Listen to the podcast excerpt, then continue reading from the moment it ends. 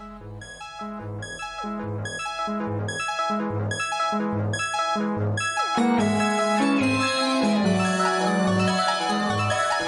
yo soy Juliet Vampire. Hola, yo soy El Contreras. Sus Giant Metal Roboto.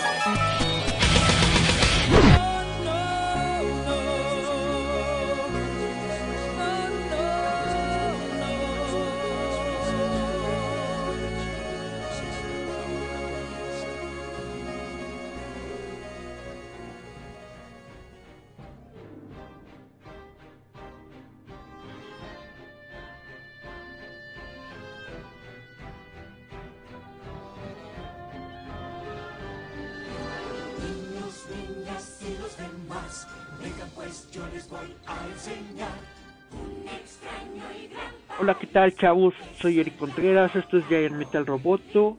Espero que se le estén pasando muy chido en este fin de semana de Halloween, de Día de Muertos. Espero que estén teniendo sus dulcecitos y todas las cosas chidas.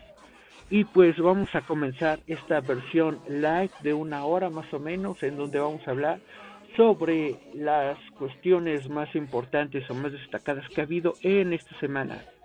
Vamos a hablar, bueno, de lo primero de lo que quiero hablarles es sobre Terminator. Ustedes probablemente han visto eh, los avances, probablemente ya se estrenó la película porque estaba destinada para este fin de semana. Y bueno, les voy a hacer unas, este, voy a hacer spoilers netamente. Yo vi esta película hace como dos días en la función para prensa. Realmente es una película que me gustó bastante, me gustó como la premisa cambia, me gustó como, bueno, de hecho generaron varios cambios de lo que es el Terminator que nosotros conocemos para poder hacerlo como que más eh, moderno, más ad hoc a la, a la a los nuevos tiempos, por, por así decirlo. Y bueno, voy a entrar directamente al terreno de los spoilers. Y, y es que una de las cuestiones que yo precisamente por las que estaba emocionado cuando estrenaron o cuando hablaron sobre esta película es de que iba a regresar John Connor. Pero, y, y, si regresa John Connor, netamente está en la película y, y todo, pero resulta que, aquí viene el spoiler, eh, John Connor se muere prácticamente en los a los primeros 45 segundos de la película, una onda así, netamente resulta que había más eh, Terminators en la Tierra en el en el pasado que habían sido enviados por Skynet para exterminar a John Connor, uno de esos Terminators, un Arnoldcito, llega mientras eh, Sara y y John están en una playa, están ahí disfrutando sus vacaciones como si nada, y llega el Terminator y cuas, cuas, cuas, cuas, lo mata. Ahora, netamente esta escena me gustó mucho porque hicieron esa onda con el CGI de que lo rejuvenece. Entonces, netamente vemos a Sarah Connor de los noventas, vemos a John Connor de los noventas, que el actor es Edward Furlong, y vemos a Arnold Schwarzenegger así enterito, eh, jovencito y todo, netamente me gustó mucho lo que hicieron con esa escena.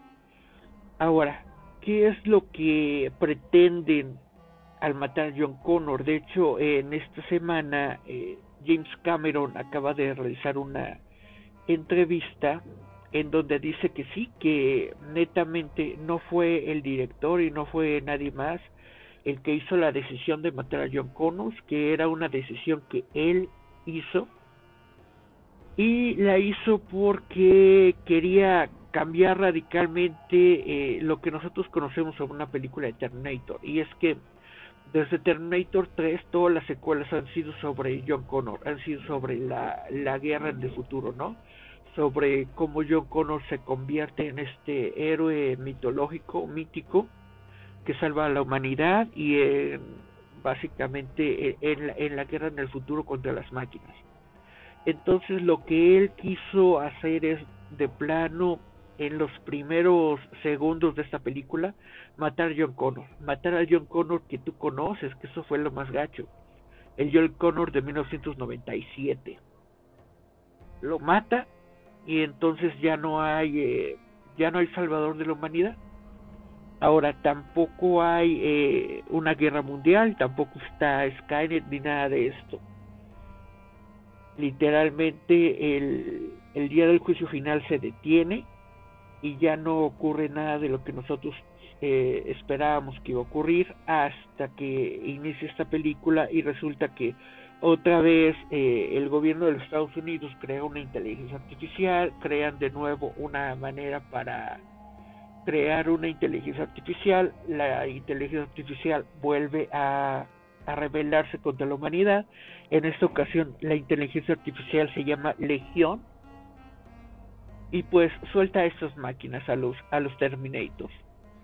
Y ahora el Terminator que, que mandan al pasado no tiene nada que ver con Sarah Connor, eh, buscan a una chavita que esta chavita es la nueva es la nueva John Connor, o sea, netamente esta chava es la que se va a dedicar a crear la nueva rebelión. Y pues esto es un cambio en la fórmula porque netamente ya no tiene que ser John Connor, ya no tiene nada que ver con, con los Connor. Y te dice francamente que pues que John Connor no importa, que netamente una resistencia, una revolución va a ocurrir en, en, la humanidad contra las máquinas, esté o no esté John Connor. Ellos forzosamente están destinados a, a rebelarse, la, raza humana está destinada a rebelarse. Y esto es algo... Eh, está, eh, eh, está bien empleado, yo creo que está bien explicado dentro de la película yo creo que está bien realizado. A mí me gustó mucho esta película de, de, Terminator Dark Fate. No es una película, no es perfecta, tiene sus errores, tiene sus fallas, pero netamente me parece que tiene mucha acción. Creo que todos los cambios que se realizaron a la historia son cambios coherentes, creo que hicieron una muy buena historia y netamente creo que se trata de una bomba de nostalgia noventera. Y con esto lo que quiero decir es de que si a ti te gustó eh, Terminator 2, e incluso Terminator 1, si te gustaron esas, esas dos primeras películas, yo siento que te va a gustar esta nueva, porque es una secuela directa, puedes ver el, el, el, la continuación y el fin de la saga de, de Sarah Connor, puedes ver este que netamente lo que ocurrió en 1997 tuvo consecuencias, es decir, de que Sarah Connor sí salvó a la humanidad en 1997, pero que la inteligencia artificial se abrió el camino y continuó a pesar de, la existencia de Sarah Connor, a pesar de la existencia de, de, todo esto, ¿no? Entonces, netamente, me gustó mucho la película, me gustó que, que ocurrieran cosas muy rápido. Eh, este cuate, ¿cómo se llama? El Boneta, que le hace a Luis Miguel, también se muere muy rápido dentro de la película. Y esto es algo que aprecio para que no hubiera tantas distracciones de lo que es la historia, de que pudiéramos ver netamente qué es lo que está pasando sin necesidad de estar eh, enfocados, ¿no? De que, ah, este es el chavo de, de Luis Miguel. Y de hecho hay una escena en donde el Diego Boneta se pone a cantar una canción de Luis Miguel y netamente se me hizo pues se me hizo fanservice para las seguidoras de del Boneta, pero netamente se me hizo bobo dentro del concepto, dentro de lo dentro de la historia, vamos, de, de, Terminator. Yo la recomiendo mucho, creo que es una buena película, creo que vale mucho la pena ir a verla, eh, tienen que tienen que ir. Eh, algo también que, que me parece muy interesante es de que Arnold Schwarzenegger aparece poco en la película, aparece lo que tiene que aparecer, no lo convierten en el protagonista. Y básicamente está en la película para lo que tiene que estar, que es pelearse con la nueva generación de Terminator. Sabes que llega algún momento en el que se tienen que agarrar a golpes el Terminator viejo con el Terminator nuevo. Y ya nada más está en la película para eso.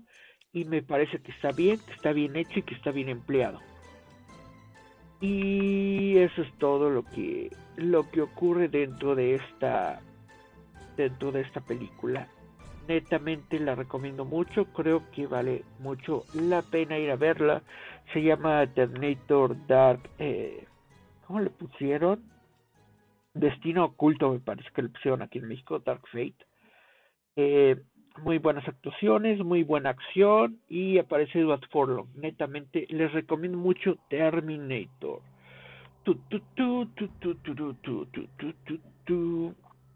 Y pues en otra noticia, no sé si checaron, pero en esta en estos días apareció el tráiler de The Witcher. The Witcher es esta serie de libros y eh, videojuegos que tratan sobre un mundo fantástico con un maguito. Bueno, de hecho es una persona que se dedica ¿no? a cazar brujitas.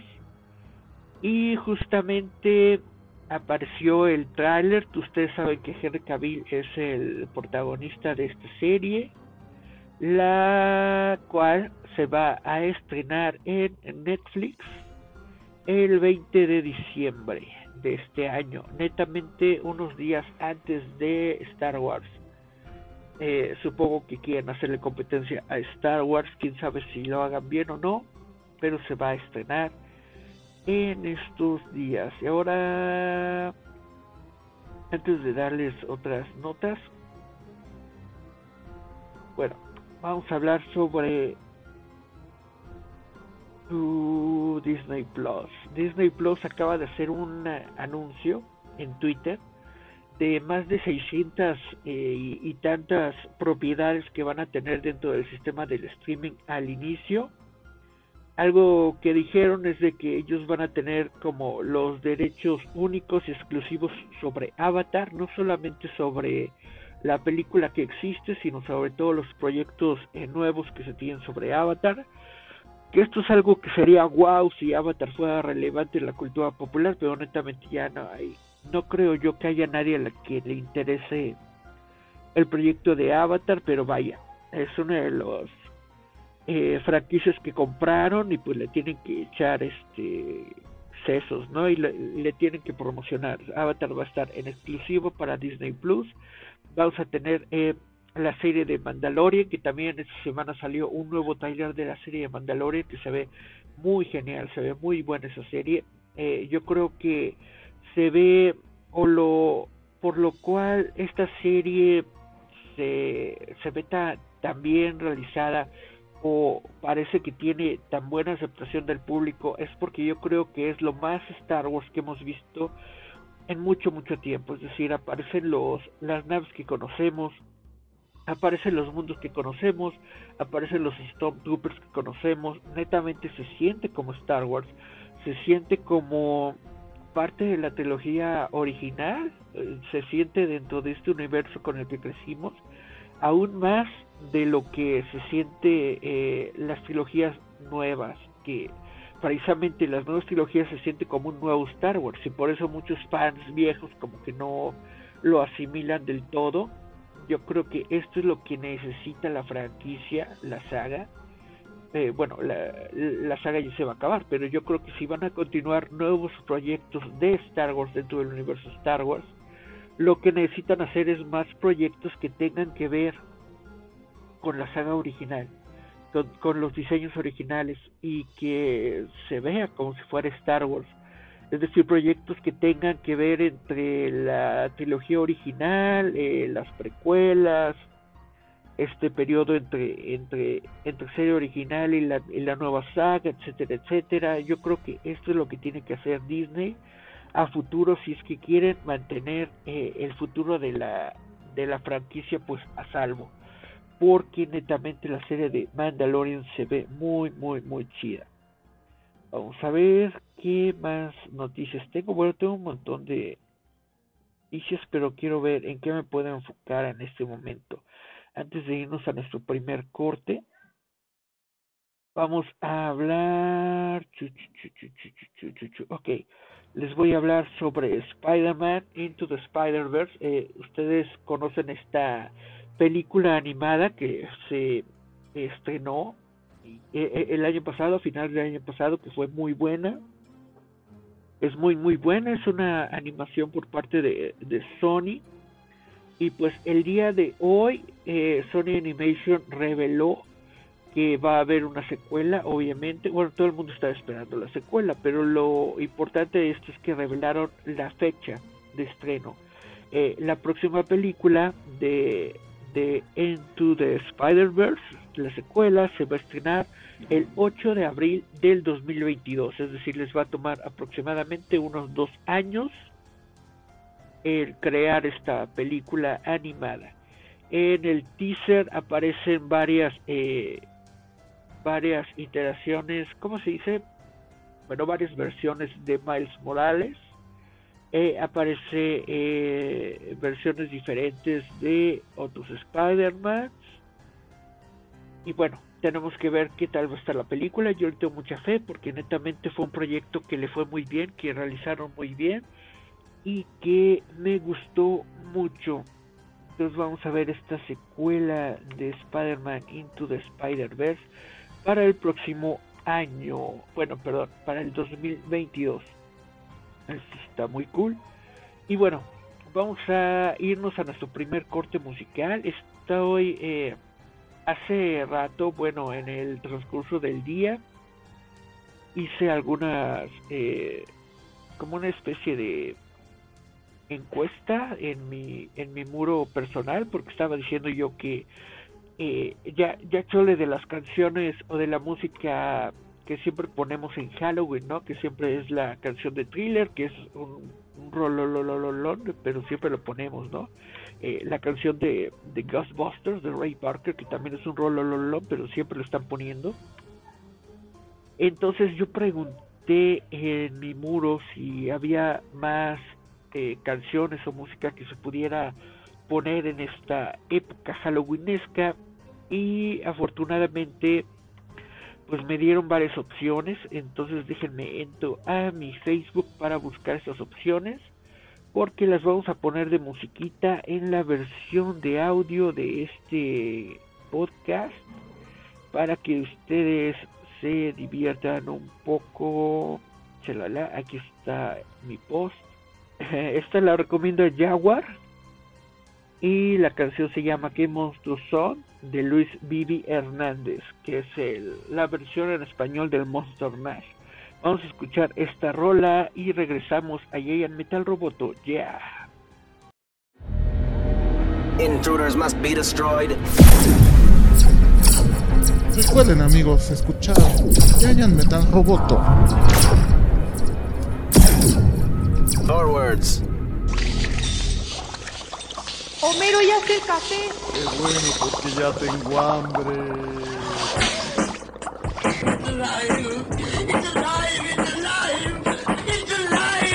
En una noche oscura de terrible tempestad, allá en Sacazonapan empezaron a gritar. Los monstruos tenebrosos Frankenstein y Blackaman comieron quesadillas de vampiro con pipián. ¿Qué monstruos son? ¿Qué monstruos son? ¿Qué monstruos son? ¡Qué baile! Bailaba la llorona en los brazos de Aquaman y Drácula volaba al compás del chachachá. Morticia se peinaba con cajeta y aguarrás, mientras que el hombre lobo aullaba sin cesar. ¿Qué monstruos son? ¿Qué monstruos son? ¡Au! ¿Qué monstruos son? ¿Qué monstruos son? En una jaula de hule, pendiente de un dragón, se hallaba un pajarito cantando su son. Siriaca le bailaba, tamaño charlestón, y a mí me acongojaba, tremendo torrijón. ¿Qué monstruos son? ¿Qué monstruos son? ¿Qué monstruos son? Sí son. ¿Qué son? Mm. Después el gato loco, la luna contempló, ladrando el pobrecito, lumeando se quedó. Con rebanadas de aire, murió de indigestión. Aquel pobre gatito, murió, murió, murió, como yo. ¿Qué monstruos son? ¡Qué monstruo! ¿Qué monstruos Mm. Bailaba la llorona en los brazos de Aquaman y Drácula volaba al compás de cha-cha-cha. Morticia se peinaba con cajeta y aguarrás, mientras que el hombre lobo aullaba sin cesar. ¿Qué monstruos son? ¿Qué monstruos son? ¿Qué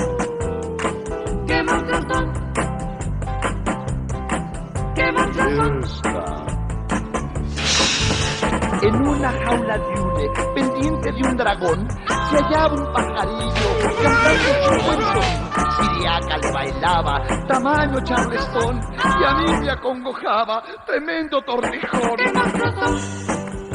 Sí. ¿Qué monstruos son? Nuevamente esto. ¿Qué monstruos son? ¿Qué monstruos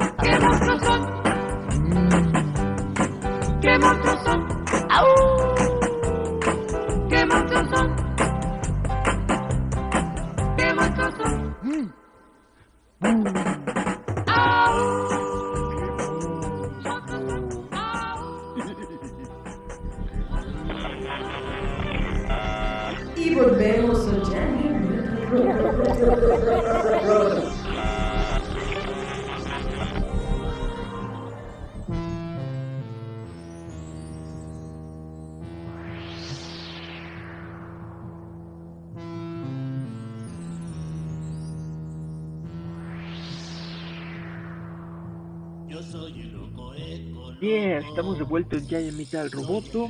Este es el especial Halloweenesco, que bueno, no tiene mucho de Halloween, porque solamente soy yo dando noticias ñoñas, pero estamos justamente en esta época de, Halloween, Día de Muertos.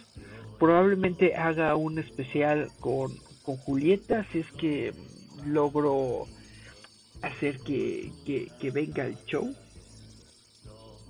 Y bueno, vamos a hablar un poco más sobre noticias. Netamente, en esta semana yo creo que la noticia más importante que se dio fue la de los co-creadores de la serie de Juego de Tronos.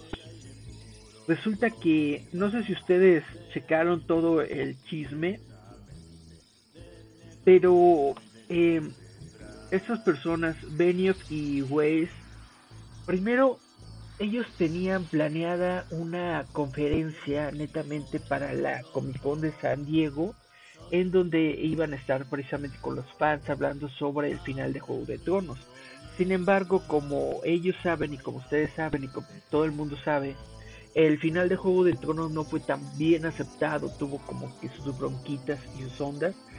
Entonces, eh, mucha gente especula que precisamente para escapar de la de las críticas, ellos lo que hicieron fue cancelar esta conferencia que tenían en la Comic Con. Eh, bueno, eh, eh, a partir de eso no tuvieron ellos ningún otro evento público masivo en donde dieran la cara o más bien en donde tuvieran interacción con el público hasta esta semana en donde fueron a, a una escuela a dar una plática sobre cine. Y muchas de las eh, de los comentarios que hicieron fueron muy controversiales porque netamente admitieron que no tenían ni idea de qué estaban haciendo cuando hicieron la serie de, de Juego de Tronos netamente admitieron que ellos eh, llegaron a, a contactar a George R. R. Martin eh, básicamente porque uno el papá de uno de ellos eh, tenía los conectes entonces lo lo enlazaron fueron con George R. R. Martin le pidieron los le pidieron los derechos de para crear una serie de televisión en base de su de sus libros y, George les dijo que sí y ellos dijeron pues wow nosotros no tenemos no tenemos ninguna experiencia, no sabemos básicamente lo que estamos haciendo, pero esta persona eh, nos está dando su, su ok, vamos a hacer algo. Y entonces fueron con la compañía de HBO sabiendo que tenían esta, este permiso y HBO les dio eh, pues la orden de, de inicio de temporada con 10 episodios eh, bueno, primero le dieron la, la, la, orden de piloto con el, con el cual, este, al ser aceptado, iban a hacer los 10 episodios.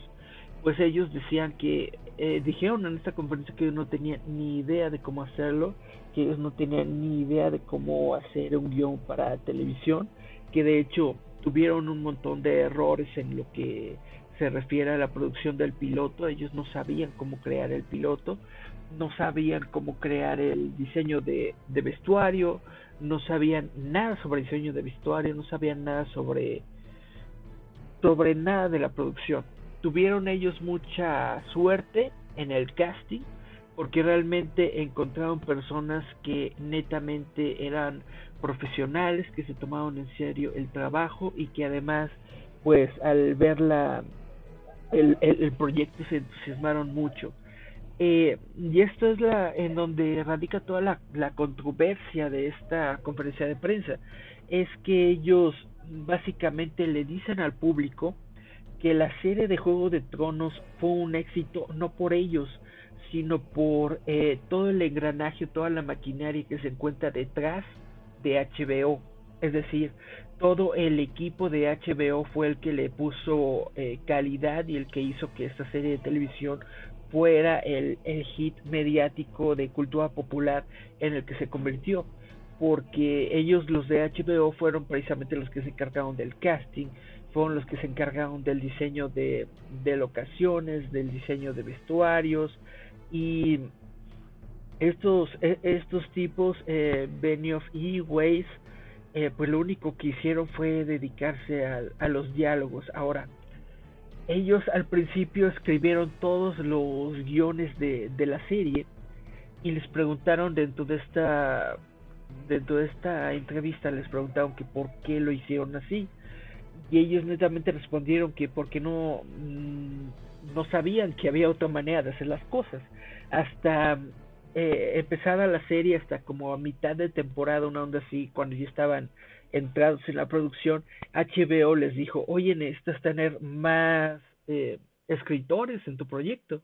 Necesitas otras personas otras voces que le den característica a tu proyecto y lo que ellos hicieron fue contratar a dos de sus amigos, dos personas que ellos conocían y netamente les dijeron tú preséntate, di que eres escritor, acepta todos los guiones que nosotros te demos y así fue como crearon los guiones de, de Juego de Tronos y netamente pues resulta impactante, al menos para los fanáticos de la, de la serie resultan muy impactantes todas estas eh, revelaciones eh, y precisamente resulta hasta como una especie de momento de, de la verdad porque te das cuenta de que todo lo, genial que tenía eh, la serie de Juego de Tronos no surgió de estas dos personas, surgió del equipo de producción y surgió de los textos originales de George R. R. Martin. Porque en el momento en el que estos dos tipos tuvieron que hacer las cosas por sí solo, en la que tuvieron que ellos eh, crear eh, la historia o continuar la historia y, y terminarla y dar una conclusión, ahí te das cuenta de que pues todo se cayó, se, se cayó la calidad de los diálogos, se cayó eh, la calidad de las de las interpretaciones y no tanto por los actores, sino porque las líneas, las escenas que les estaban escribiendo no eran de la calidad suficiente para, para la producción en la que se encontraban.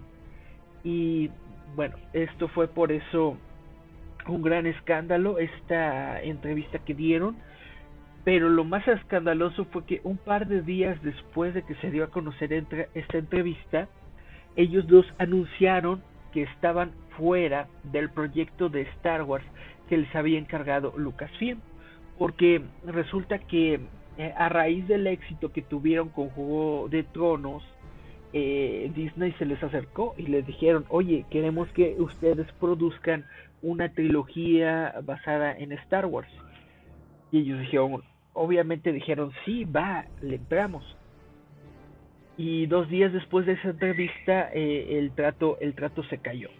Ahora eh, también tengo que poner en contexto de que Netflix eh, lo de lo de Star Wars ocurrió en abril.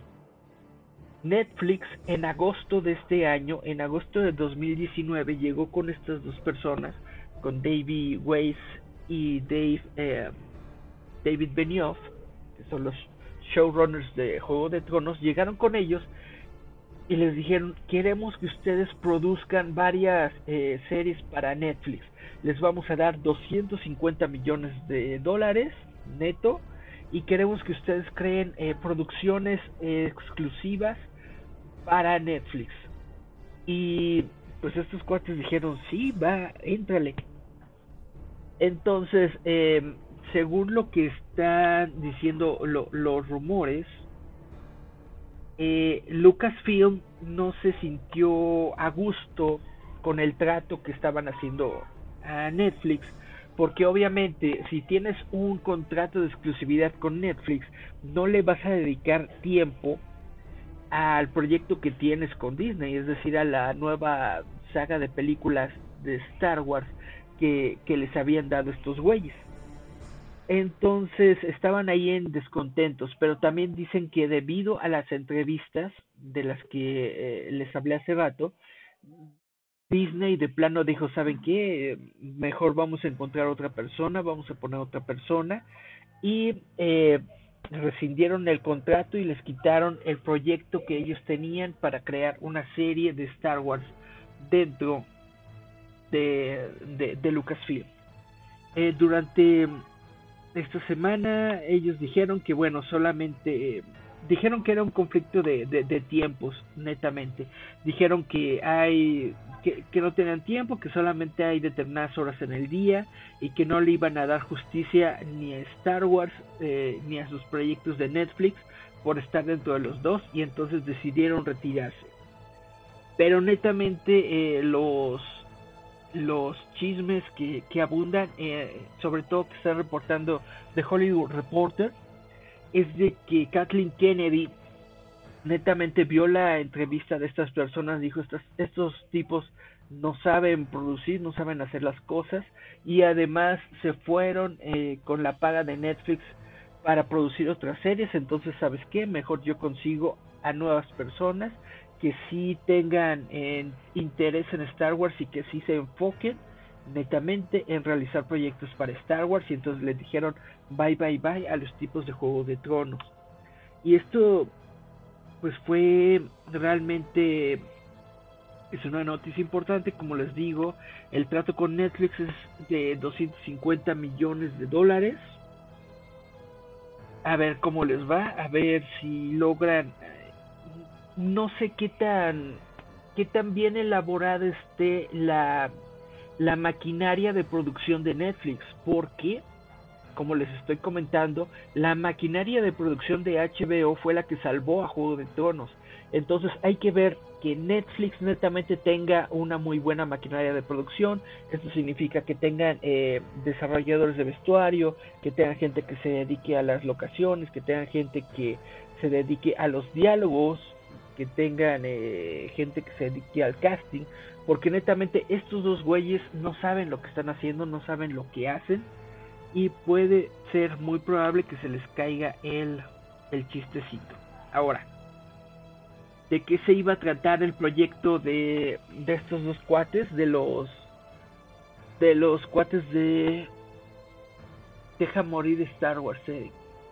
El, ¿De qué se iba a tratar este, este proyecto? Se iba a tratar, según dicen los rumores, de los orígenes de los Jedi.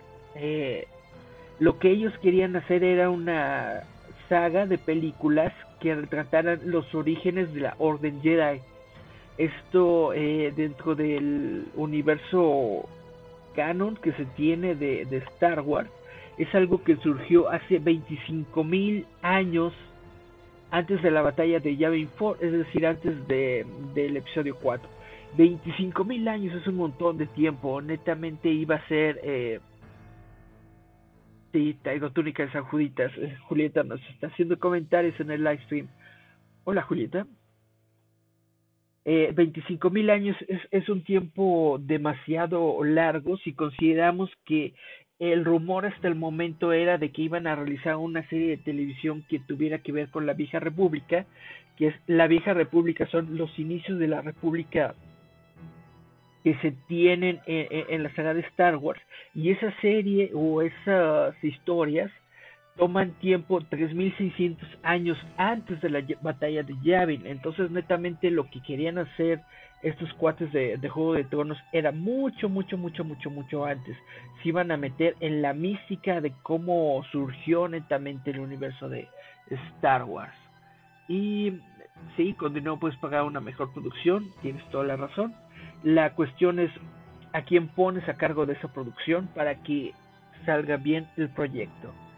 Y pues este es el me- megachisme de, de la semana, al menos para mí, en mi opinión, ese es el megachisme de la semana, que le quitaron estos cuates el proyecto de Star Wars y que ya no lo van a hacer y que netamente se van a quedar eh, con su trato de Netflix, pero netamente lo importante es de que estos tipos se sienten tan seguros de su fama y del dinero que tienen y de lo que ya lograron que les importa muy poco ir a una conferencia, ir a dar la cara y exponer netamente que ellos no saben lo que hacen, que no saben nada sobre producción y que les vale.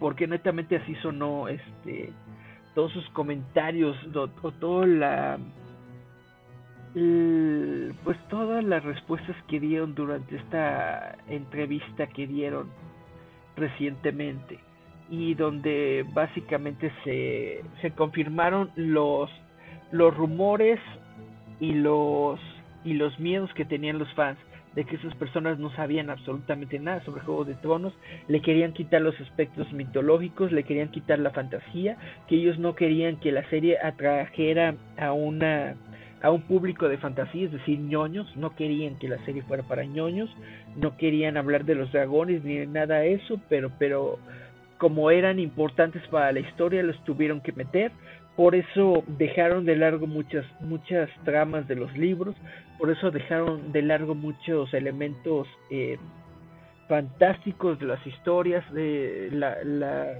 predicciones, las premoniciones, todo este universo que creó J.R.R. Martin, lo dejaron de lado porque ellos querían crear una serie más realista que atrajera a un público en general. Pues bueno, esto a la larga, según yo, creo que fue lo que destruyó la última temporada de Juego de Tronos. Dice Julieta, pues a gente capaz, esa gente la pones a chambear. Se quedaron mal parados por la mala recepción de la última temporada de Juego de Tronos. Exactamente. Exactamente eso es lo que ocurrió. Y bueno, eh, voy a hacer otro cortecito musical. Vamos a escuchar esta rola que se llama... eh, vamos a poner Halloween de The Misfits. Vamos a escuchar The Misfits con Halloween y regresamos. Yeah.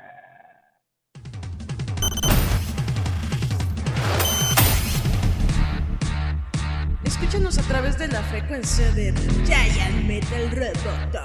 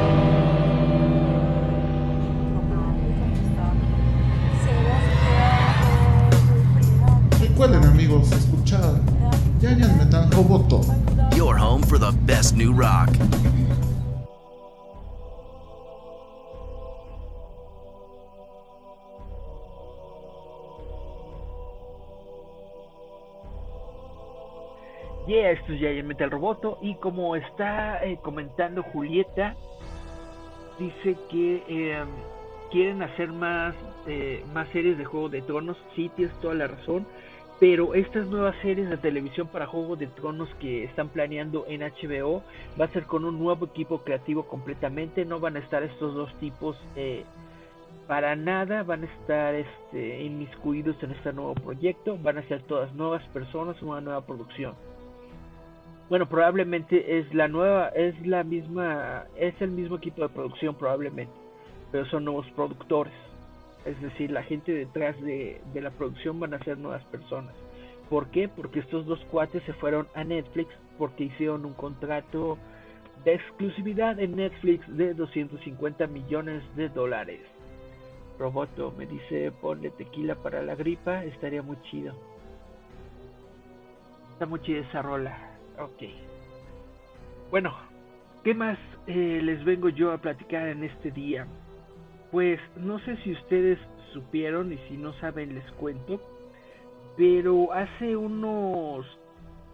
hace una semana surgió una controversia porque en uno de los juegos de, de Blizzard y hicieron, banearon a un eh, jugador de Hong Kong eh, en, un, juego que se llama Hearthstone, Hearthstone, Hearthstone, Hearthstone, Hearthstone. En ese juego banearon a un, a un jugador de Hong Kong llamado NGY que tiene a su, bueno, su, su avatar, su personajito se llama Blitzchung por eh, apoyar abiertamente las protestas que se estaban realizando en Hong Kong él estaba apoyando las, pro, las protestas dentro de su live stream, eh, dentro de este el streaming de Blizzard, y entonces lo banearon.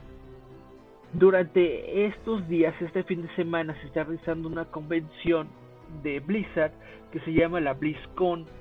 Y durante esta eh, convención se están realizando protestas. Muchos fans están muy eh, molestos por el baneo que se le realizó a este jugador y netamente están realizando protestas con pancartas y manteles y todo esto se encuentran a las afueras del centro de convenciones en donde se encuentra realizando BlizzCon protestando y demandando pues el derecho a la libertad de expresión. Que dice Julieta ¿qué más quieres hacer? la cagaron con ese final. Sí, tienes toda la razón. Bueno eh, Blizzard, eh, bueno, este, este cuate Chong apareció en un post, eh, en una entrevista con una máscara de gas y proclamó, eh, hay que liberar a Hong Kong, a Hong Kong, la revolución, eh, esta es la revolución de nuestra época. Y entonces Blizzard lo que hizo fue banearlo por un año y le quitaron todas las ganancias de sus premios que estaban estipulados que son más de 10 mil dólares. Y después eh, también este banearon a los a los casters es decir a las personas que transmitieron la entrevista con esta con este personaje eh, por, por realizar el live stream. Entonces netamente durante esta conferencia eh, conferencia que está realizando en este fin de semana se están realizando las protestas dentro de la ceremonia de inauguración uno de las personas que son los directivos de Blizzard netamente dijo que probablemente no tomaron las medidas eh, correctas sobre, sobre lo que ocurrió, que eh, reaccionaron mal, pero Blizzard no se está, eh, bueno, se está defendiendo, pero no está diciendo eh, sorry, ¿cómo se dice? No se está eh, agraciando, no está pidiendo perdón por las ofensas. Lo único que hicieron es reducir la condena, el baneo de esta, de esta persona de un año a seis meses, pero netamente lo que les está afectando a la gente que está protestando es que dicen por qué le quitan su dinero. Este cuate ganó esos 10 mil dólares, lo ganó netamente en un torneo organizado por Blizzard. ¿Por qué le quitan su dinero? ¿Por qué le quitan sus ganancias? ¿Qué tienen que ver las ganancias con lo que él haya expresado en un live stream? ¿O por qué le hacen una, un castigo tan severo por haber expuesto sus, sus opiniones dentro de un live stream? Entonces, por eso la comunidad está muy está muy emperrada con Blizzard. Están realizando este mucha gente se salió del juego, de hecho, el juego les digo se llama Hearthstone. Hearthstone. Hearthstone. El juego se llama Hearthstone. La gente se salió del juego, están protestando. Hay muchas personas que están realizando cosplay de este chavo de, de Blizzchung eh, dentro de la convención y netamente pues es que toda esta onda radica en de que Blizzard tiene una imagen pública en la que se supone que toma en cuenta al fan y en donde se supone que Blizzard y los fanáticos son como una gran familia de videojugadores. Entonces netamente la gente lo toma como una ofensa y como una traición que Blizzard se esté como comportando de esta manera. Lo están tomando como una medida eh, pues de, de, empresa, como una medida política de las acciones que, que, está tomando la empresa y no netamente como algo más humano que deberían ellos eh, contemplar que era simplemente una persona expresando sus opiniones en un foro libre. Dice Julieta, lo acepta mas no lo justifica. Eh, son chismes de política, toda empresa se rige por adinerados. Ah, gracias. Y pues, eh, esto es lo que está ocurriendo ahorita en la BlizzCon, esto es lo que está ocurriendo este fin de semana en la BlizzCon. Y pues vamos a ver qué, qué más ocurre. Ahora sí, eh, de cuestiones netamente de videojuegos algo que anunciaron es de que ya eh, va a salir Diablo 4 y anunciaron Overwatch 2. Nuestro compañero de, de Roboto Gamer, eh, José Antonio Perdomo, netamente debe estar extasiado porque él es super fan de Overwatch. Eh, entonces vamos a ver estos juegos dentro de la BlizzCon. Se han anunciado varias cosas, pero netamente creo que todos los anuncios de videojuegos han sido eclipsados por las protestas que se están realizando afuera de la BlizzCon. Chun, chun, chun. Y bueno, pasando a otras notas, déjenme ver si no hay algo más importante. O me voy directo con Momoa. A ver, Star Wars, no. Blizzard. Ajá. James Cameron, ya les dije esto. Es la última nota que tengo. Bueno, eh, como ustedes saben, cuando salió la película de Justice League, el director era eh, Zack Snyder. Zack Snyder era la persona que habían contratado para generar la película de Justice League, pero durante la producción a las personas de Warner no les gustó mucho cómo estaba eh, tomando el proyecto, cómo se estaba generando y decidieron eh, cambiarlo de último momento, pusieron a, el director de, de, de Firefly y de Serenity, ¿cómo se llama? Josh Whedon, pusieron a Josh Whedon a, a, a, que tomara las riendas de la película de, de Justice League y sacaron a, a, Zack Snyder. Durante ese mismo eh, tiempo hubo un lamentable eh, fallecimiento dentro de la familia de Snyder y pues netamente se tuvo que salir de la producción. Ahora, eh, por mucho por mucho tiempo se había rumorado de que había un Snyder Cut de Justice League, es decir, hay una versión de eh, Justice League que fue dirigida por Zack Snyder y que está completa, es su, su visión de, de, Justice League. Ahora, había rumores de que no estaba completa, de que muchos efectos visuales no se completaron, de que había muchas escenas que, que no se realizaron y bla bla, etcétera, etcétera, pero esta onda del Snyder Cut acaba de tomar como un nuevo giro durante este fin de semana porque el actor Jason Momoa que interpretó a Aquaman durante esta película reveló que de hecho él ha visto el, el Snyder Cut o la versión de Zack Snyder de Justice League. Eh, según eh, los comentarios que dice, dice que hay de hecho una versión completa, porque le preguntaron, eh, la persona que lo está entrevistando le está preguntando qué tanto la terminaron, qué tantos efectos había realizados y todo esto. Y Jason Momoa netamente dijo que hay una película completa realizada por Zack Snyder, es decir, de que según él, el, el Snyder Cut sí existe. Ahora, durante principios de, del año, Warner Brothers dijo que no iban a sacar el Snyder Cut, pero sabiendo que sí existe el Snyder Cut, pues muchos fans están diciendo que, que quieren verlo, quieren checarlo. Eh, porque, como les digo, mucha gente asumía que era como una especie de monstruo de Frankenstein, que no estaba terminado, que tenía tomas alternativas, pero Jason Momoa dice que hay una película que él ya la vio, que está completa, que está terminada y que es eh, radicalmente diferente a la película de Justice League que nosotros vimos en las salas de cine. Eh, después, este, durante la entrevista, como que Jason Momoa quiere cambiar de tema, quiere irse a otras ondas, porque pues obviamente está, está metiéndose en terrenos que a lo mejor él, él, él, él no sabe qué onda, ¿no? De derechos y bla bla con Warner Brothers, pero netamente él terminó la entrevista diciendo, diciendo que tiene que verla, que el público eh, merece verla, porque es una es una versión completamente diferente de la Justice League que nosotros hemos visto. Dice, le debo mucho a Warner y a DC Comics. No sé cómo se sientan ellos al respecto de la película, pero como un fan estoy muy feliz de que pude verla.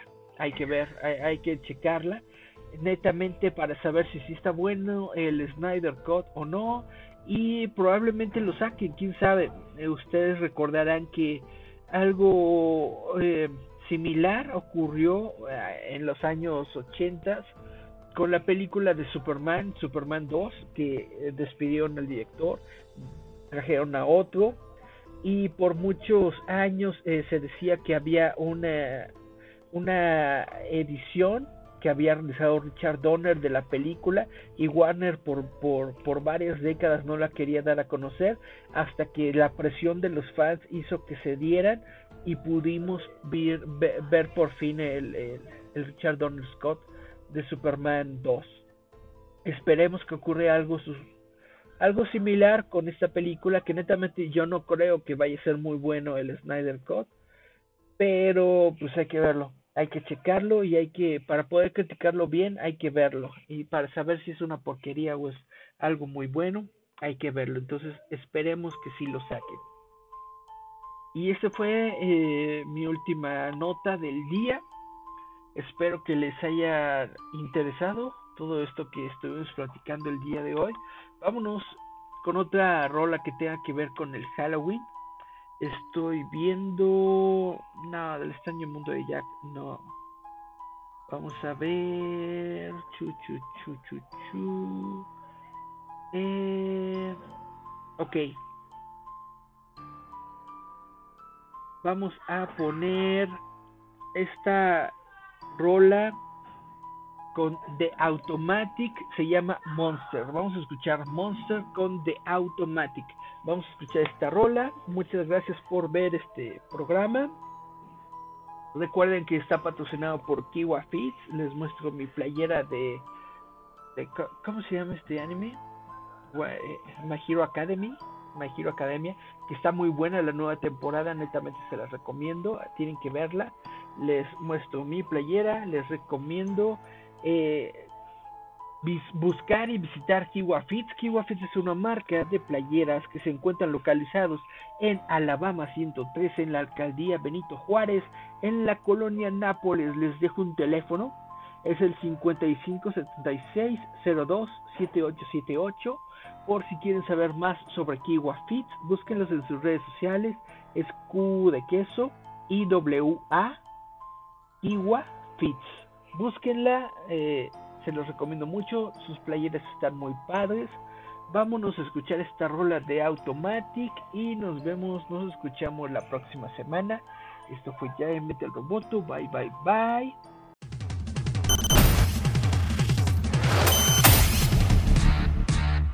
Escúchanos a través de la frecuencia de Giant Metal Roboto.